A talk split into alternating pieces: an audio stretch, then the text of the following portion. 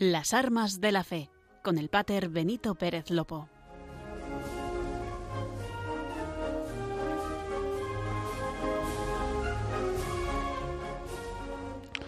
Muy buenas noches a todos los oyentes de Radio María. Como a lo largo de estos 20 programas, quincenalmente nos encontramos un viernes más en las armas de la fe. Este espacio de Radio María que nos acerca a la realidad y a la pastoral del Arzobispado Castrense de España. Al hablar del arzobispado castrense, hablamos necesariamente de los hombres y mujeres que sirven a España en las Fuerzas Armadas y cuerpos de seguridad del Estado. De esta manera, en este espacio que nos regala Radio María, pudimos conocer a muchos de los capellanes castrenses que hoy sirven a los primeros servidores de España, aquí en nuestra patria, pero también viajamos, si recuerdan, a los territorios de misión, Irak, Líbano, Lituania, Turquía, por estos micros pasaron oficiales del ejército y de la Guardia Civil, pero también suboficiales y personal de tropa. Ellos nos hablaron de su día a día. Conocimos su trabajo, pero descubrimos su vocación. Esa vocación que les permite mantenerse fuertes ante la adversidad del enemigo, acatar cada orden con juicio y valor, estar dispuestos a relegar la vida privada para servir a los demás.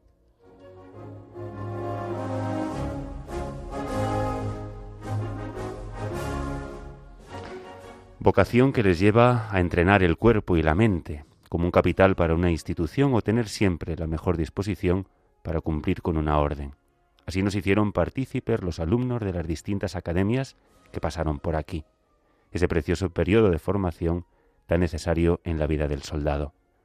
Así los estudios de Radio María cada quince días se convierten en trinchera, lugar de encuentro y descubrimiento, de confidencias y legado, trinchera donde cultivamos las armas de la fe, palabra, sacramento, comunidad, compañerismo, que es fraternidad, que junto a la lealtad serán las virtudes más elementales e imprescindibles del militar.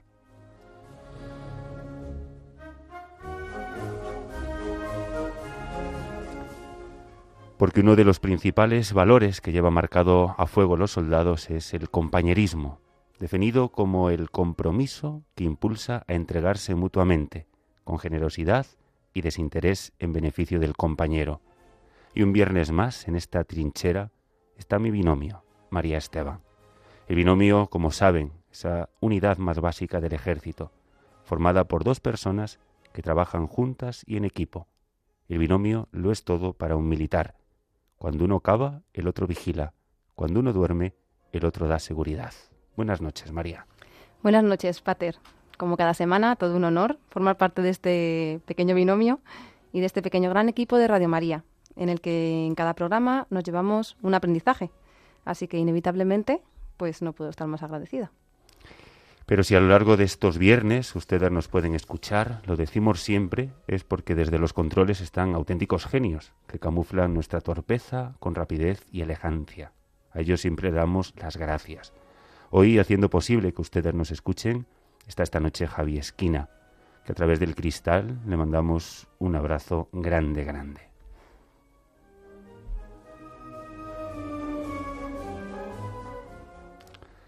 A ellos le sumamos todos los voluntarios, bienhechores y oyentes, todo un ejército capitaneado por María, nuestra Madre, estrella de los mares, que es luz imperecedera que nos lleva siempre al puerto seguro de nuestra salvación, Jesucristo, Hijo de Dios vivo. Y sin más, y antes de hacer un pequeño sumario de por dónde queremos caminar este viernes, nos ponemos en oración. Pedimos por todos ustedes, pedimos también por aquellos que aquí o en territorio de misión ahora mismo están sirviendo a España. Lo hacemos como siempre con la oración del piloto, oración que se remonta hace más de 500 años, aquella primera vez que un barco español se hizo a la mar para cruzar el Atlántico hacia las Indias. Con esas palabras sagradas iniciaban la carrera las naus españolas que partían hacia las Indias y se convirtió en ceremonial marítimo antes de emprender un viaje para que los vientos sean siempre favorables.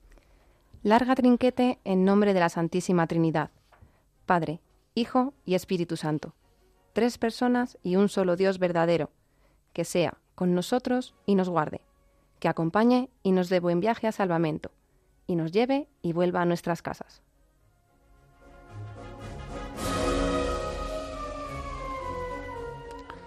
Y con las presentaciones iniciales nos metemos en materia de esta nueva edición del programa de las armas de la fe. No queríamos terminar el curso pastoral del Arzobispado Castrense de España sin traer a nuestros estudios aquel por el que durante todo un año estuvimos rezando tras la muerte de don Juan del Río. No conocíamos su voz, desconocíamos también su rostro, no sabíamos su nombre. Hoy su voz nos acompañará a lo largo de este programa y podremos conocer un poquito más aquel de quien tanto le hablamos, don Juan Antonio Aznárez Cobo, arzobispo castrense de España.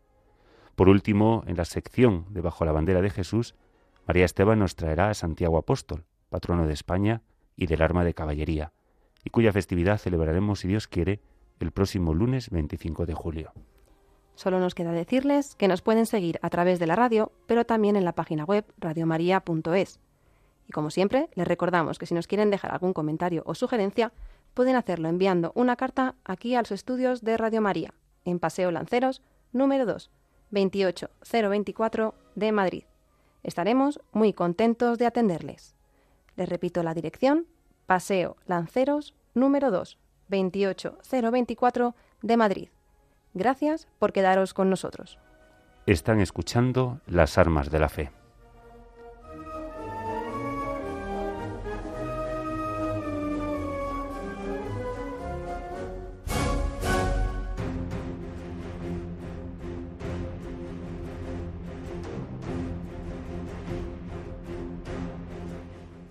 el arzobispado castrense ayer y hoy.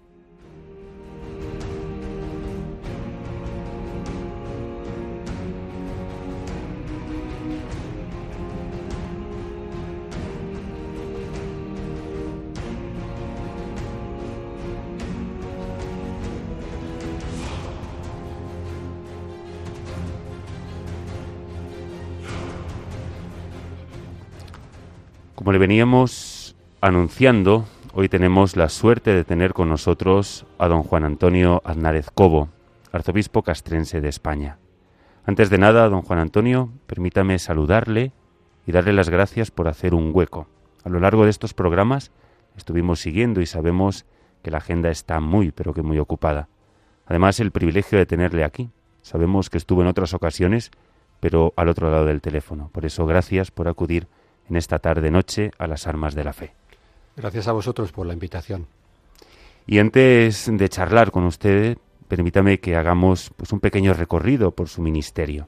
Esto también ayudará a los oyentes de Radio María a conocerle un poco más. Don Juan Antonio Aznárez nació en la localidad guipuzcoana de Eibar, si bien su familia se trasladó a Tudela, Navarra, cuando él tenía 13 años.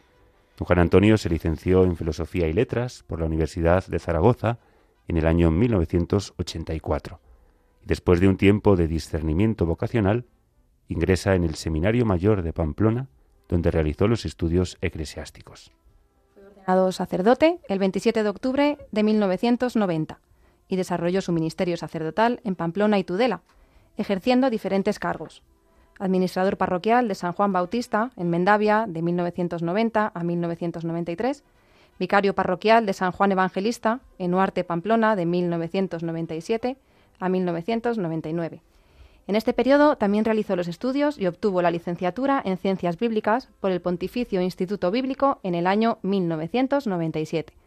Fue secretario del Arciprestazgo de Esteríbar eh, de 1998 a 1999, párroco de San Esteban, de Esparza de Galar y de San Emeterio y San Celedonio en Cizur Menor, de 1999 al 2004.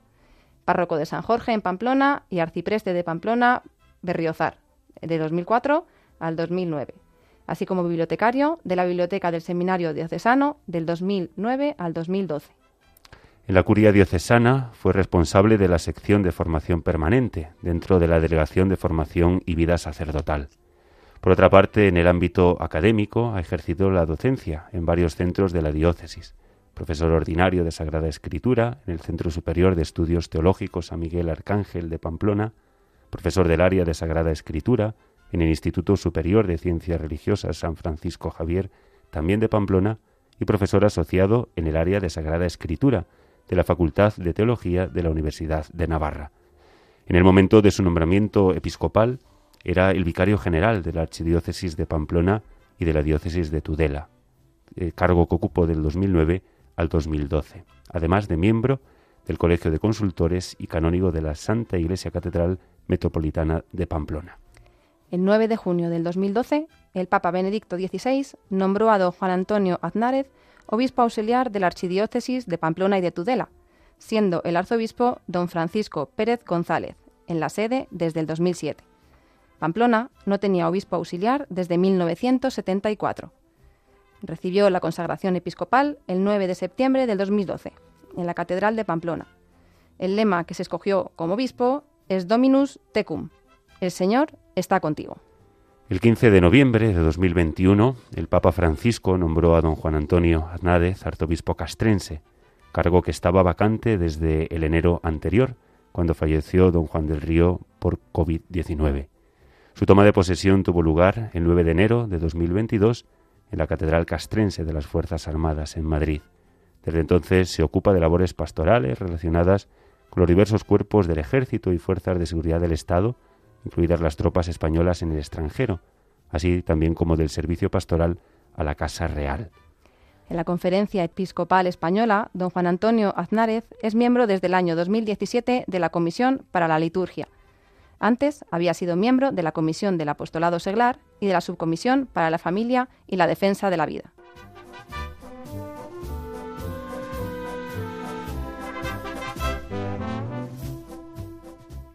Juan Antonio, eh, el Pater me dejó la primera pregunta para mí.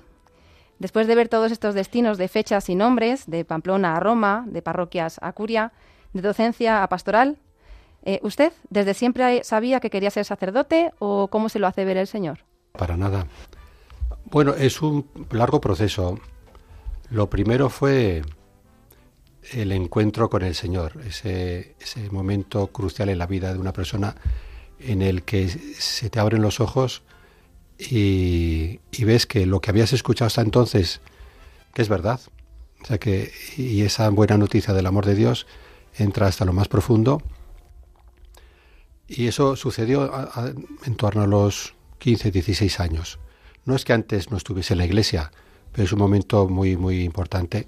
Ahí entré en una comunidad neocatecumenal y, ese proceso largo de acompañamiento, contacto con la palabra, los sacramentos, pues fue ayudándome a, descubrir todas las riquezas de la iglesia. Yo seguí con mi vida en el instituto, luego en la universidad, hice también el servicio militar, una experiencia misionera en América de medio año, y, en el curso de, esos, de esos años al principio pensé en algún tipo de vocación misionera, pero luego ya el Señor me fue dando distintos indicios de que la cosa iba más bien por el sacerdocio y fue haciendo el servicio militar cuando ya me tocaba decidir. Y, vi esas dos alternativas y me hice este planteamiento. Filólogos, o sea, gente que haya estudiado filosofía y letras, eh, que puedan dar clases y que lo hagan bien, hay muchísimos. En cambio, gente que dedique su vida a anunciar el amor de Dios, no hay tantos. Y eso, bueno, entre otras, hay muchas más cosas, ¿eh? pero fue una de las reflexiones que me llevó pues a, a llamar a la puerta del seminario. ¿Y ahí más o menos qué, edad tenía? O sea, era cuando... Pues 24 años tendría más o menos, 24 o 25. 24. Muy bien. Y no es que yo esté interesado ni siquiera prepararme el cuerpo para ello, pero llega un día que el Señor, en su infinita providencia, le pone en su camino, ya después del sacerdocio, el nombramiento de obispo. ¿Cómo reacciona uno? Eh, hubo un, susto previo, el de vicario general. yo ya estaba medio preparado. En mi vida me había imaginado que yo me pudiese encomendar esa responsabilidad. Entonces, bueno, hombre, una cierta preparación tenía, pero también lo de el nombramiento episcopal pues fue una, una sorpresa descomunal enorme. Sí que es verdad, siempre lo cuento, que veo la pedagogía de Dios, pues porque ahora no es el momento, pero hay muchos detalles en los que iba viendo que el Señor me proponía cosas como humanamente descabelladas, me fiaba y salía valedor. Y eso daba pie para que en la, la, próxima vez que me proponía una cosa un poco más descabellada, humanamente hablando, me fiase y, veía que, que, sí, que salía bien. Y así, Es una especie de, vamos, es un gran pedagogo. Porque si me lo propone, sí, te va preparando. Siempre me gusta decir que Dios no da cinco jotas a un recién nacido, ¿no? que poco a poco nos va, nos va llevando. Y imagino que en esos años de, obispo auxiliar, que también son años, por así decirlo, de, de, aprendizaje, ¿no? Y es verdad que uno aprende siempre. ¿Cómo influye la figura de don Francisco en su vida sacerdotal, primero, previamente, y después episcopal, los años que, le acompañó como su obispo auxiliar? Sí. Bueno, eh, don Francisco se da la circunstancia de que fue también arzobispo castrense, el predecesor de don Juan del Río. Bien, pues es un gran pastor. Entonces, pues eh, ha sido un privilegio estar con él, pues porque es un hombre de oración, es un hombre de Dios, es un hombre valiente, al mismo tiempo eh, muy afable, cariñoso, de saber escuchar, reúne muchas, muchas cualidades. O sea, para mí ha sido toda una escuela, es verdad, sí. Tanto para vivir mi presbiterado, mi sacerdocio, como, como el episcopado. Sí, sí, es un, modelo para mí. Mm. Y uno de los preciosos sermones de, San Agustín dice que desde que se me impuso sobre mis hombros esta carga, al obispo, de tan responsabilidad, siento miedo, venía a decir el obispo de Hipona.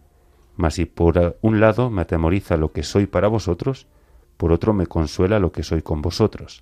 Soy obispo para vosotros, soy cristiano con vosotros. La condición de obispo connota una obligación, la de cristiano un don. La primera comporta un peligro, la segunda una salvación.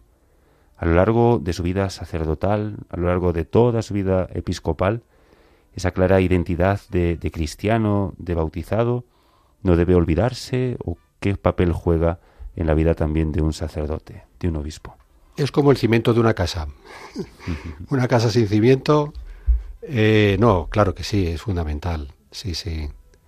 Y es, es el, don de los dones, el bautismo, el ser de Cristo. Y luego pues ya vienen las, las, los carismas, las vocaciones particulares, y esta es una vocación de servicio. no, no, estamos para que nos sirvan, sino para, para servir lo mejor que podamos y sepamos. Y usted cuando fue consagrado obispo auxiliar, afirmó, no sé si recuerda, que a lo largo de los años Dios había ido ensanchando su angosto corazón. Ah, y me ha abierto el oído, parafraseamos sus, sus palabras, y me ha abierto el oído para entender su palabra y gracias a ella mi vida y el sentido de las cosas. Y con la buena noticia de su amor gratuito ha llegado a mi casa la luz y la salud, poco a poco con infinita paciencia. Además, él ha ido soltándome poco a poco mi lengua para que pueda proclamar su grandeza como la Virgen María, que me ha amparado siempre bajo advocaciones tan queridas. Entender su palabra, y gracias a ella ya ha llegado a mi casa la luz y la salud. ¿Esa palabra eh, le sigue curando después de estos diez años? De todos modos, ahí os cuento una pequeña anécdota, porque yo estaba de diácono en un pueblecito de la Ribera Caparroso y me dijeron, eh, yo estaba convencido de que iba a seguir allí una temporada, no sé por qué. Mm. Y en un momento dado, antes de la ordenación, me dicen, pues vas a ir a Mendavia, que no tenía yo ni idea de dónde estaba. Y eso no me, no me supo bien. Y recuerdo que fui allá ante el Santísimo y, ahí es donde escuché esas palabras mm, de una manera misteriosa, que no se trata de que eches a nadie de tu corazón, a los de Caparroso, sino de, de, de que quiero ensanchar tu corazón para que quepa mucha más gente es una de estas palabras que se te queda grabada para siempre. La palabra es fundamental para mí, sí. Lo fue y lo sigue siendo. Sí, porque es que es fue para mí también un, un, privilegio, una gran fortuna el que pensase en mí el obispo para ir a, Roma a estudiar Sagrada Escritura. Pues la Iglesia la que me ha enseñado a, escucharla, la que me ha ayudado a, a comprenderla, a comprender que es una palabra viva, a, darme cuenta de que, de que ahí está mi vida, de que, de que es una palabra eficaz, que cura, que, que libera, que ilumina. Entonces, sí, para mí es, vamos, algo vertebral en mi vocación. Mm.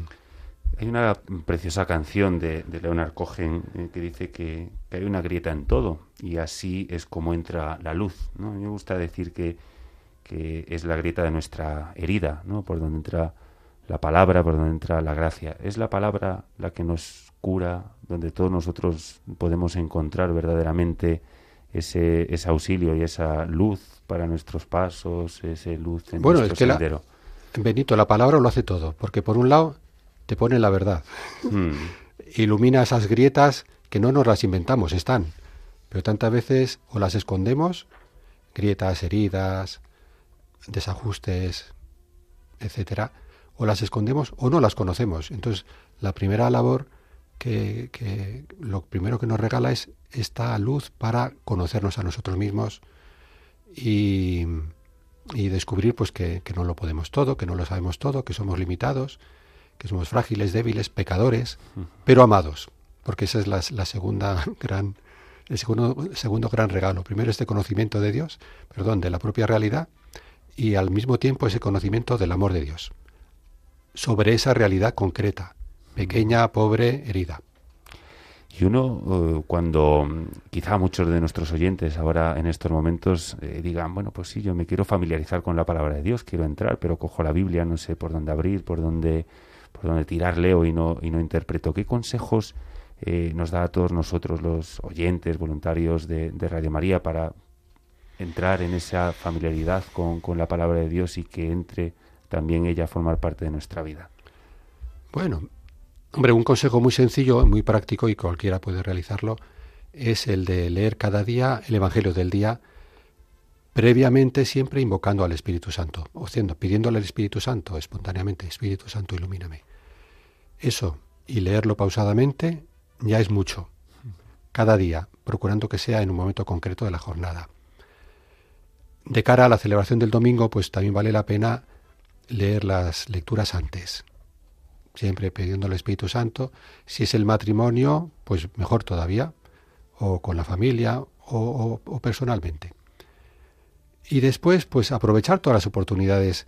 Pues si hay un grupo de Biblia, si hay un, un si estás en un grupo de fe, eh, lo normal es que la palabra ocupe un lugar central. Y es, es sumamente enriquecedor cuando escuchas la palabra personalmente, por supuesto, y cuando lo escuchas con otros hermanos.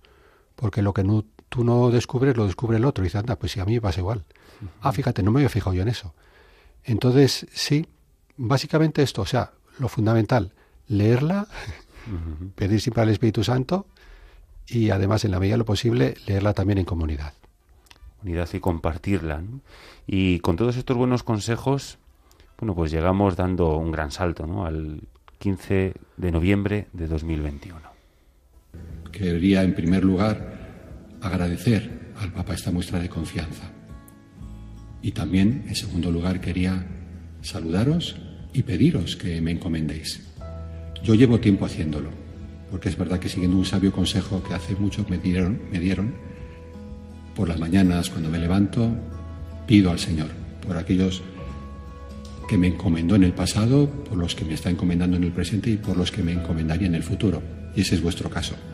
Ahora lo haré con mayor conocimiento de causa, en la medida en que os vaya conociendo, vaya conociendo vuestras circunstancias y vaya teniendo presentes en vuestra oración vuestros rostros personales, particulares. Cuento con vosotros, contad conmigo, como decía nuestros mayores con mucha razón, aquí estoy para servir a Dios y a ustedes. Hasta pronto. Será la primera vez que le poníamos voz, que le poníamos nombre y que poníamos también un rostro. Imagino que llevaba ya un tiempo usted rumiándolo, pero ¿cómo recibe la noticia? Bueno, sí, la iglesia es muy sabia, entonces te dan la noticia pues mínimo una o dos semanas antes. ¿Por qué? Pues porque, claro, es algo a lo que ni siquiera el Papa te puede obligar. Entonces el Papa te nombra, pero tú, pues por miedo, por debilidad, porque hay una circunstancia que no conocen los demás y entonces lo hace difícil o imposible, cabe siempre el que... Y entonces eso si se hace con discreción lo mejor de lo mejor. En mi caso concreto fue de una manera muy llamativa porque yo estaba llegando a casa de mis padres y, y, justo en el portal de casa veo que me llaman por teléfono y era el nuncio. y me lo dijo, ya está. Entonces fue una sorpresa total, porque yo no tenía ni la más remota idea de que eso pudiese ser así. Por, por lo que digo siempre, que como todas las diócesis son territoriales, menos esta, pues yo mm, tampoco le daba muchas vueltas ¿eh? sobre la, si podía ir a un, si un día me podría mandar a una u otra, pero no se me había ocurrido que pudiese ser esta. no, entraba. Sorpresa total. Entonces, bueno, pues, pero lo que he dicho ya, como he visto que siempre que el Señor me pide una cosa así como muy rara, muy fuera de lugar, o que me sorprende mucho, he dicho que sí y, y ha sido una maravilla, pues no dudé en ningún momento. Pero sí que es cierto que te lleva unos días hacerte la idea, eso es verdad. Entonces, por eso digo que es muy sabia la, la Iglesia, porque para cuando se hace público ya lo tienes medio asimilado. ahora me imagino que ha ensanchado un poco más el corazón, porque está no, no territorial, pero sí personal, entran muchos, espero que muchos fieles. Sí, sí. Rostros, muchos rostros y muy repartidos. Porque una cosa, me imagino que será hacer la mili, ¿no? Como, como sacerdote, y otra, pues sin duda, ser arzobispo castrense de España. Esa diócesis personal, amplia, en donde haya pues un hombre o mujer que, que sirva a España en las Fuerzas Armadas y cuerpos de seguridad del Estado, en este breve tiempo, ¿qué podría destacar de sus fieles, de su feligresía? Bueno, eh, yo suelo hablar hablo en general, ¿eh? porque es verdad que al decir Fuerzas Armadas vale la pena explicitar el tema que son eh, la Policía Nacional, con sus familias, por supuesto, y los que trabajan en esos ámbitos, y la Guardia Civil, familias y los que trabajan en esos ámbitos. Digo que, en general, eh, yo aprecio que hay un microclima en este mundo de la milicia y de las fuerzas de seguridad del Estado, más favorable que el clima reinante en el resto de la sociedad. Por supuesto que son somos hijos todos de nuestro tiempo, pero sí que es verdad que, que hay un ambiente más mm, receptivo y más favorable al anuncio de, del Evangelio en general. De hecho, es verdad que hay muchas confirmaciones, muchas confirmaciones, y también va habiendo bautismos de adultos y preparación para el matrimonio.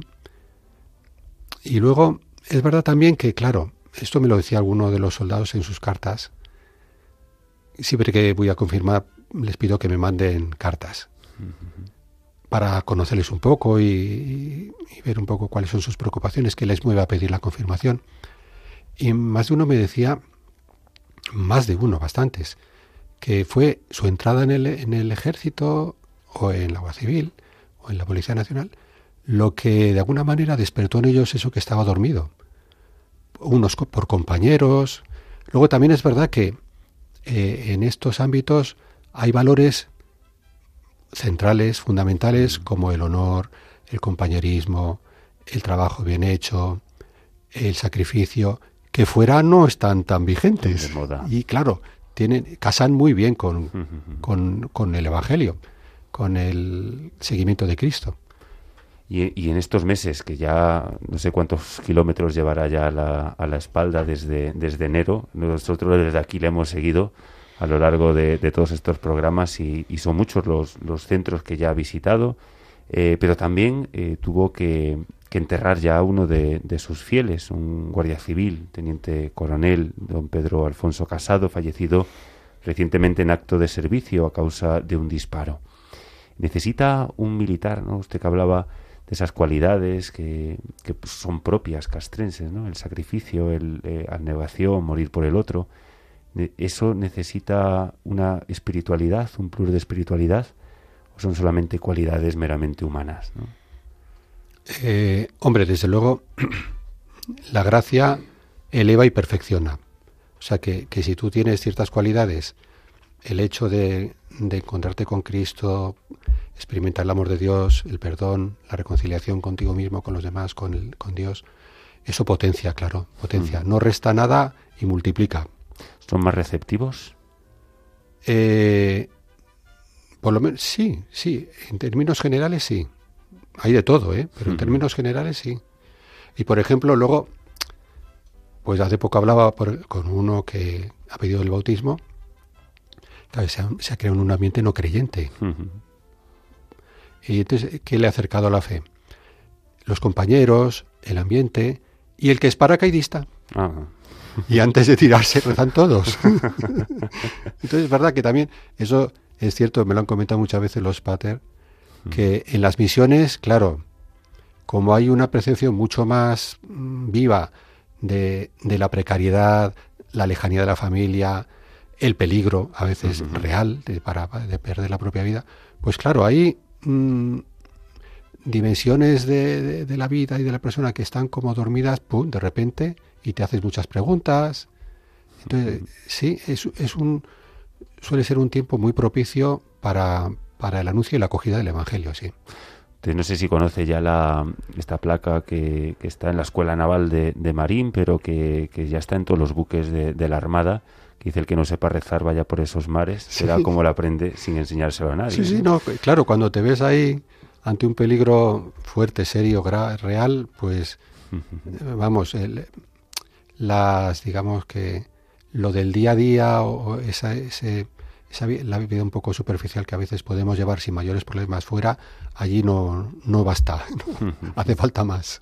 Muy bien, y para esta inmensa labor eh, cuenta con la ayuda de 84 capellanes, más o menos, en activo, aunque después colaboradores, creo que llega al centenar, me parece, ¿no? conocía anteriormente la labor, ¿no? me imagino en Pamplona si había destinado un compañero en su tiempo de mili, quizá también eh, coincidió con algún eh, capellán castrense. Eh, ¿Cuál es, a su modo de ver, el perfil que necesita el capellán castrense de hoy? Sí, bueno, fundamentalmente un capellán castrense el, puede ser un buen, un buen sacerdote buen, y ser padre entonces, pues la disponibilidad, hombre de oración, hombre de la palabra de Dios, ministro de la palabra de Dios, o sea, que, que, que, se alimenta de la palabra de Dios, eh, amor a la Eucaristía, mm, un corazón compasivo y al mismo tiempo, o sea, esa combinación maravillosa de verdad y caridad. O sea, caridad toda, toda la compasión del mundo sin renunciar a, a, la verdad y a decir, mira, esto no está bien, y decirlo con cariño, pero decirlo, uh -huh. o sea, porque lo demás no ayuda. Entonces, sobre todo, resumiendo, yo creo que lo resumo bien la manera habitual de dirigirse al cura, pater, uh -huh. o sea, padres, pero padres eh, verdaderos, sacrificados, entregados, eso no, no, que no se quede la cosa en un título. Así es. Cuenta además ¿no? con, con un seminario Aquí hablamos mucho del seminario castrense San Juan Pablo II, donde le pedimos siempre a los oyentes que, recen para que tengamos muchos y, santas vocaciones, donde se forman los, bueno, los futuros capellanes eh, del ejército. Un seminario propio para una pastoral eh, itinerante y, misionera. Eh, seminario que es tiempo de, discernimiento. ¿Qué características, no digo ya el seminarista, sino qué características debe tener un seminario que forma a este tipo, valga la expresión, de sacerdotes. ¿no? Porque por una parte está lo académico, que es Centro de Estudios de Universidad de San Damaso, pero el seminario castrense, a diferencia de otro seminario, da algo más. Sí, bueno, en algunos casos eh, son militares los que entran al seminario, o sea que ya vienen con una experiencia pues muy viva y muy personal de, de la vida en el ámbito militar o de la Guardia Civil o de la Policía Nacional. Ese es un caso. En otros casos, pues son hijos. O sea que la mayoría, no todos, ¿eh? pero la mayoría ha estado vinculado directa o indirectamente a este mundo del arzobispado castrense. Y otros, pues por circunstancias, porque les han invitado, porque se han sentido atraídos. Entonces, eh, claro, además de todo lo que se ofrece en un seminario diocesano eh, normal, no castrense, aquí lo que sí que se hace es eh, pues que participen en maniobras, que acudan a, a unidades, que, que, hagan distintas actividades vinculadas a, al mundo eh, militar al, de, del arzobispado castrense, con vistas a que, a que vean si es lo suyo o no, uh -huh. y con vistas también a que conozcan ese mundo lo mejor posible desde dentro. Y, por ejemplo, hacer maniobras, pues es muy bueno. Es así. Pues porque, no, además recuerdo un caso de tiempo de uno que fue y a los dos días dice, esto no lo aguanto, pues ya está, ya ha hecho el discernimiento. está, claro que aquí no, es lo suyo, pues ya está. Con un clero eh, tan disperso eh, aquí, en territorio de misión, eh, ¿le preocupa la, soledad sacerdotal? No solamente del capellán castrense, sino ya de, todos los sacerdotes de, de, cualquier parroquia, diócesis. Yo pienso siempre, como sabes, hoy de Orense, siempre pienso en el sacerdote que está en aquel pueblo, chiquitito, pequeño sirviendo, pero también en el capellán. Ahora, como capellán castrense, que pasa destinado y si a lo mejor vas a una diócesis territorial, pero eres el único, ¿no? Allí en, medio de, todo el, resto de pueblo. ¿Cómo, cómo vive usted como, como obispo, como pastor, esta realidad del clero? Sí, yo le insisto mucho a los capellanes en que lo peor que pueden hacer es aislarse. Entonces, depende mucho de las circunstancias pero lo más saludable es relacionarse con el clero local, tener una, por ejemplo, ahora tengo presente a los dos que están en Melilla, en Melilla son cinco parroquias, se reúnen cada semana, pues es lo normal, lo deseable, y colaborar luego unos con otros, cada uno en su campo, y eso es saludable desde el punto de vista pastoral, o sea, de cara al pueblo de Dios, y desde el punto de vista personal. O sea, lo último, lo que no hay que hacer por nada del mundo es aislarte, eh, desvincularte de, de, los demás compañeros y, de los fieles también. Una relación sana con los fieles, eso es muy importante, muy importante. Sí. Y a su modo de ver, eh, que hemos hablado del, seminario, de los militares de que son hijos de su tiempo, eh, todos nosotros, ¿no? en definitiva, pero a su modo de ver, ¿dónde está el problema de la actual crisis vocacional? Bueno, es crisis de fe. Crisis a ver, igual plantea de otra manera, eh, que tenemos aún hoy en España millones de bautizados y muy pocos evangelizados. Yo lo resumiría de esa manera. Entonces, eh, también crisis de fe es que en muchos casos es una fe que no, no se ha desarrollado, que se ha quedado ahí en la semillita. Entonces, pues la labor de evangelización es ingente muchos, muchos, muchos bautizados y muy pocos evangelizados. O sea, que, que, han tenido este encuentro personal con el Señor, que, que disfrutan, que han aprendido a disfrutar de la liturgia, a descubrir su riqueza, la palabra de Dios, la oración, los hermanos, la comunidad. Hombre, gracias a Dios hay muchas realidades que, que, que ya surgieron en su día y que siguen surgiendo de primer anuncio, de itinerarios de fe, porque otra palabra clave es itinerario. Un cristiano no se hace ni en cuatro ni en cinco cursillos. No, es imposible. O sea, son itinerarios de años. Además que no hay ninguna prisa. La cosa es que, que vaya creciendo, pues como crece una planta y un árbol. No crece a base de estirarlos, sino pues por su ser. Y en la medida en que reciben el alimento, el agua y todo lo que necesitan, pues van creciendo. Por lo mismo con los cristianos. Entonces, eh, la prioridad absoluta, primer anuncio, evangelización, formación. Y uno cuando, cuando es nombrado obispo de una diócesis, bueno, pues sube a un tren en marcha, ¿no? Un tren que, que camina, que está caminando, ¿no? Pero ahora eh, es usted, junto con Cristo, por supuesto, ¿no? Digamos que el maquinista de esta nave del arzobispado castrense de España. ¿Qué planes de, futuro, eh, pastorales a, corto plazo tiene para esta iglesia particular y personal eh, que, está al servicio de los hombres y mujeres de las Fuerzas Armadas y cuerpos de seguridad del Estado? Bueno, el primer plan es aprender, porque es verdad que cuando llegas a una diócesis, y más en este caso, mm. eres el, el, más novato de todos.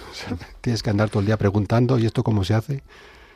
Entonces, sí, el primer año, sobre todo, sobre todo, veo que consiste en esto, en familiarizarte, en ver cómo se han hecho las cosas a este momento, y cuando, en la medida en que ya vas teniendo un conocimiento eh, más o menos serio, profundo, pues sí, sí, que puedes ya empezar a hacer cambios, o, yo creo que esto se puede mejorar. De todos modos, eh, eh, vuelvo a lo mismo. La, claro, una de las prioridades obvias es el cuidado del clero, o sea, cuidar a los capellanes, que nos cuidemos entre nosotros. El papel de los vicarios también es muy, muy importante, porque cada área tiene su vicario, vicario del Ejército de Tierra, vicario de la Armada, vicario del Ejército del Aire, vicario de la Guardia Civil, vicario de la Policía Nacional y vicario de Defensa. Entonces ellos también hacen una gran labor. Y, y es eso, o sea, yo en la medida de lo posible ayudarles. Tenemos un encuentro cada año en Málaga que nos sirve mucho pues, para vernos, ver cómo estamos. Eh, hay también formación, charlas. Eh, eso es. O sea, esa es la prioridad. Nuestra formación, el cuidado de nuestra vida espiritual, porque si no, nadie da lo que no tiene. Si, si no estás lleno de Cristo, no puedes llevar a Cristo a otros. Y después, también el, Mm, cuidar aún más toda la labor pastoral dentro de los márgenes que nos permite eh, pues el sitio concreto en el que nos encontramos. Por ejemplo, que hay un chico, como ya hay unos cuantos, ahora hay unos cuantos, que pide el bautismo, una chica. Pues tomárnoslo muy en serio. Y sin prisa. Y haciendo las etapas y ayudándole a descubrir el mundo de la oración, a descubrir el mundo de la Eucaristía, ve a la Eucaristía, por supuesto no comulgues, pero tú empiezas ahí ya los, y creando hábitos, hábitos saludables que le van a ayudar a llegar lo mejor preparado posible al bautismo y a seguir después. Entonces ese acompañamiento previo es fundamental, sin prisa, sin prisa, la palabra de Dios, descubrir la palabra de Dios, saborearla, acostumbrarse a leerla cada día, y ese acompañamiento, en la medida de lo posible, también conviene que siga después. Porque el catecúmeno pues es como un niño chiquitín que hay que seguir acompañando. Entonces, eso, aprovechar todas las oportunidades pastorales que se nos presenten.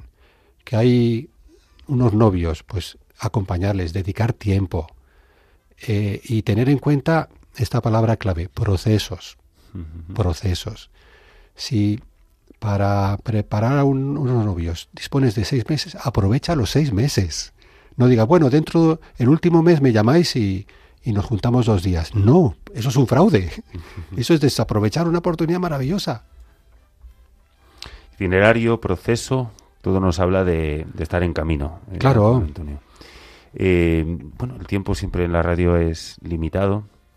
Tenemos que, cortar para pasar ya a la, sección donde nos va a iluminar eh, María Esteban con, la figura de Santiago Apóstol, patrono de España. Pero quisiéramos, bueno, que usted pudiera aprovechar también para, para saludar a todos nuestros oyentes, a, a despedir ¿no? en, en, este momento. Nosotros le damos las gracias de, de corazón de haber acompañado, de poder acompañarnos en este viernes, en esta noche, para, para poder, bueno, desmenuzar un poquito a todos los oyentes, pues esta realidad. Es muy desconocida, me imagino que, que usted, cuando le nombraron arzobispo castrense, más de algún feligrés en, en Pamplona le preguntó, pero eso todavía existe, ¿no? ¿No tuvo esa experiencia o...? Eh, concretamente eso no, pero sí, sí que es muy desconocida, sí. Porque si no tienes un contacto directo a un familiar, mm. a un conocido, pues no, no, no estás al tanto, ¿no?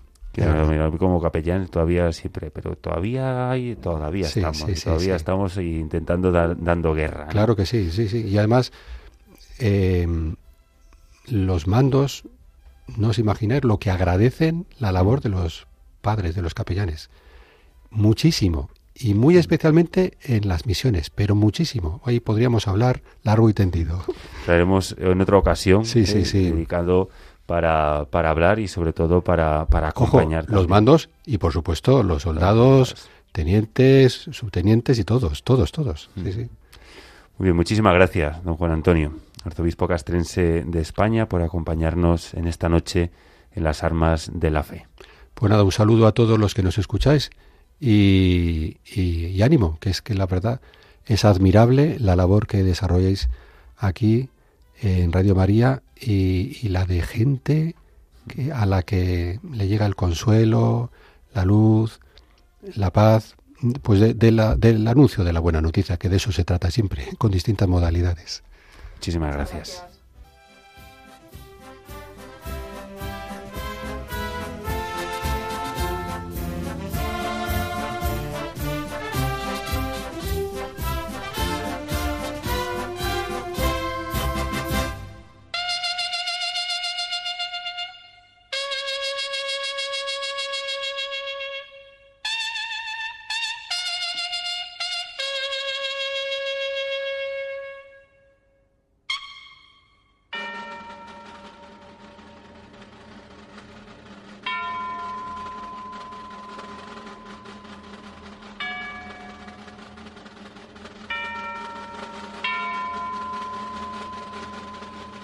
Bajo la bandera de Jesús.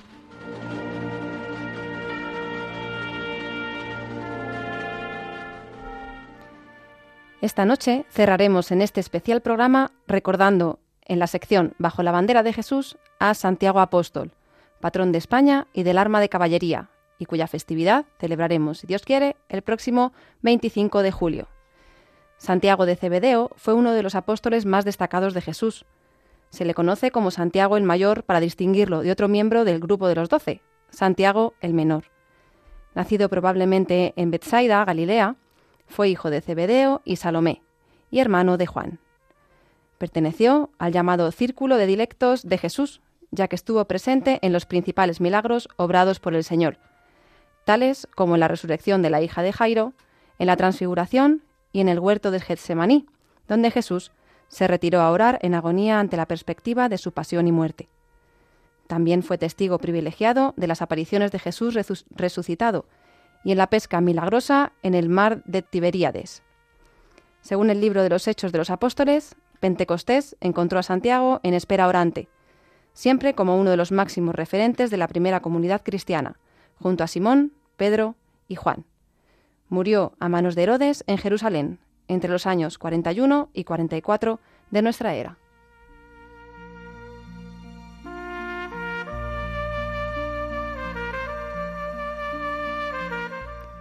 Han pasado ya 130 años desde que la Real Orden del 20 de julio de 1892 ratificara para el arma de caballería este exclusivo patronazgo, que ya había sido designado el 30 de junio de 1846 por el Vicariato General Castrense a instancias de la Inspección General de Caballería. El Vicario General Castrense, en su escrito de designación, cree muy oportuno que el arma de caballería tenga por santo patrón al apóstol Santiago, porque el nombre del glorioso apóstol lleva consigo el recuerdo de tantas victorias conseguidas por su invocación en defensa de nuestra fe y de nuestra patria, y un estímulo para sostener y avivar el valor de tan caros objetos.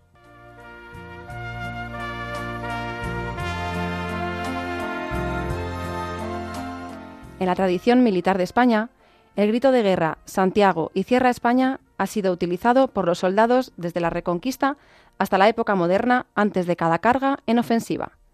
Esta frase invoca al apóstol Santiago y cierra, que en términos militares significa trabar combate, embestir o acometer. La primera vez que se pronunció este lema fue en la batalla de las Navas de Tolosa por el rey Alfonso VIII de Castilla, Pedro II de Aragón y Sancho VII de Navarra. Y posteriormente fue utilizado en cada ocasión que se enfrentaban tropas españolas cristianas contra musulmanas y es que Santiago se había ido creando una aureola proteccionista con el paso de los años, a partir de su primera aparición a caballo en la batalla de Clavijo en tierras de La Rioja, en el 844, poco después del descubrimiento de su sepulcro. La tradición enumera hasta 25 apariciones en acciones bélicas como la de Albelda en 866 o Simancas en 939, y en todas ellas los españoles resultaron victoriosos.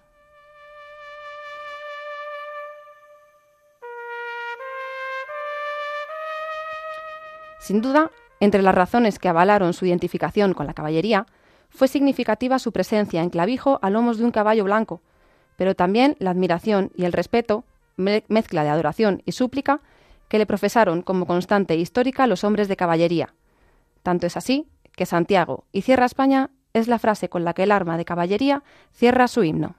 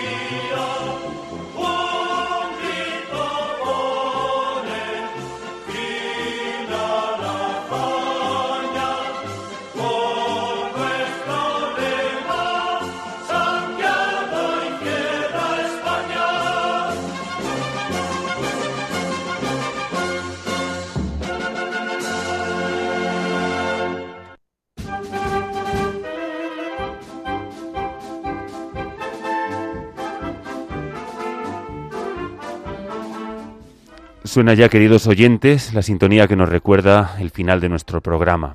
Terminamos este programa donde una vez más quisimos traerles pues un poquito de la pastoral castrense, una pastoral que anuncia a Jesucristo a los centinelas de la paz. Hoy conocimos más de cerca a don Juan Antonio Aznárez Cobo, arzobispo castrense de España. Con él pudimos compartir esta hora que se nos pasó volando. Nos contó su vocación, su pasión por la palabra y sus primeros pasos como arzobispo castrense. Rogamos y pedimos que el Señor le conceda seguir ensanchando su corazón. Con María Esteban, en bajo la bandera de Jesús, nos acercamos a Santiago, patrón de España. Con ese Santiago y cierra España, un grito de unidad. Nunca significó cierre o aislamiento, sino todo lo contrario, apertura y unidad, sentimiento de nación y camino a la libertad. Santiago y cierra España es una invocación antes y durante el combate, en la vida, la advocación al sentimiento de unidad, de empresa común, la fe y la entrega ante el trance del combate que puede significar la muerte. Está claro que tenía que ser Santiago, apóstol, el patrón de España. Santiago abrió España con la vía del peregrino. Por ella andantes aventureros, peregrinos caminan al lugar donde el apóstol está enterrado. Santiago abre España a Europa y junta las piezas de aquel rompecabezas de Hispania. Las naves de Tolosa son la cumbre de la Reconquista, inicio de la unidad de España.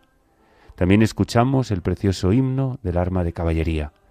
Caballero español, centauro legendario, jinete valeroso y temerario, un grito pone fin a la hazaña con nuestro lema Santiago y cierra España.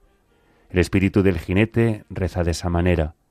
El espíritu de la caballería, hecho de audacia y abnegación, de sacrificio y disciplina, no morirá jamás, porque es el alma misma de los jinetes y el alma es inmortal. El Señor, queridos oyentes, tenía tres amigos íntimos, Pedro, Santiago y Juan. En herencia, como todos ustedes saben, les dejó lo que más quería. A Juan le dejó a su madre, a Pedro le dejó la iglesia, a Santiago le dejó España.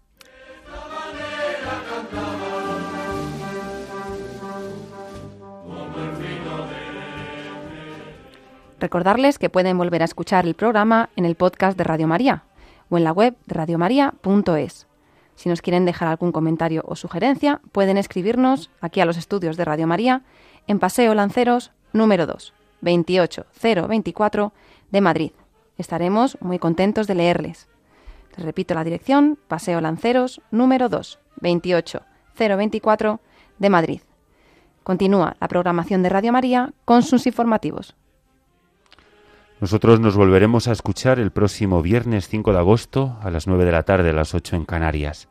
Hasta entonces, como no puede ser de otra manera, les damos las gracias de corazón por acompañarnos. Y les pedimos, como siempre, que no dejen de rezar por nuestro arzobispo, por todos los capellanes, por nuestros seminaristas. Háganlo, como siempre, por los que ahora mismo, en estos momentos, están sirviendo a España, para que nosotros gocemos de paz, libertad y tranquilidad. Guardias civiles, policías nacionales y militares, aquí o más allá de nuestras fronteras. Y una última oración por María Esteban y un servidor. Recuerden, próximo programa, el viernes 5 de agosto a las 9 de la noche, 8 en Canarias. Que Dios les bendiga.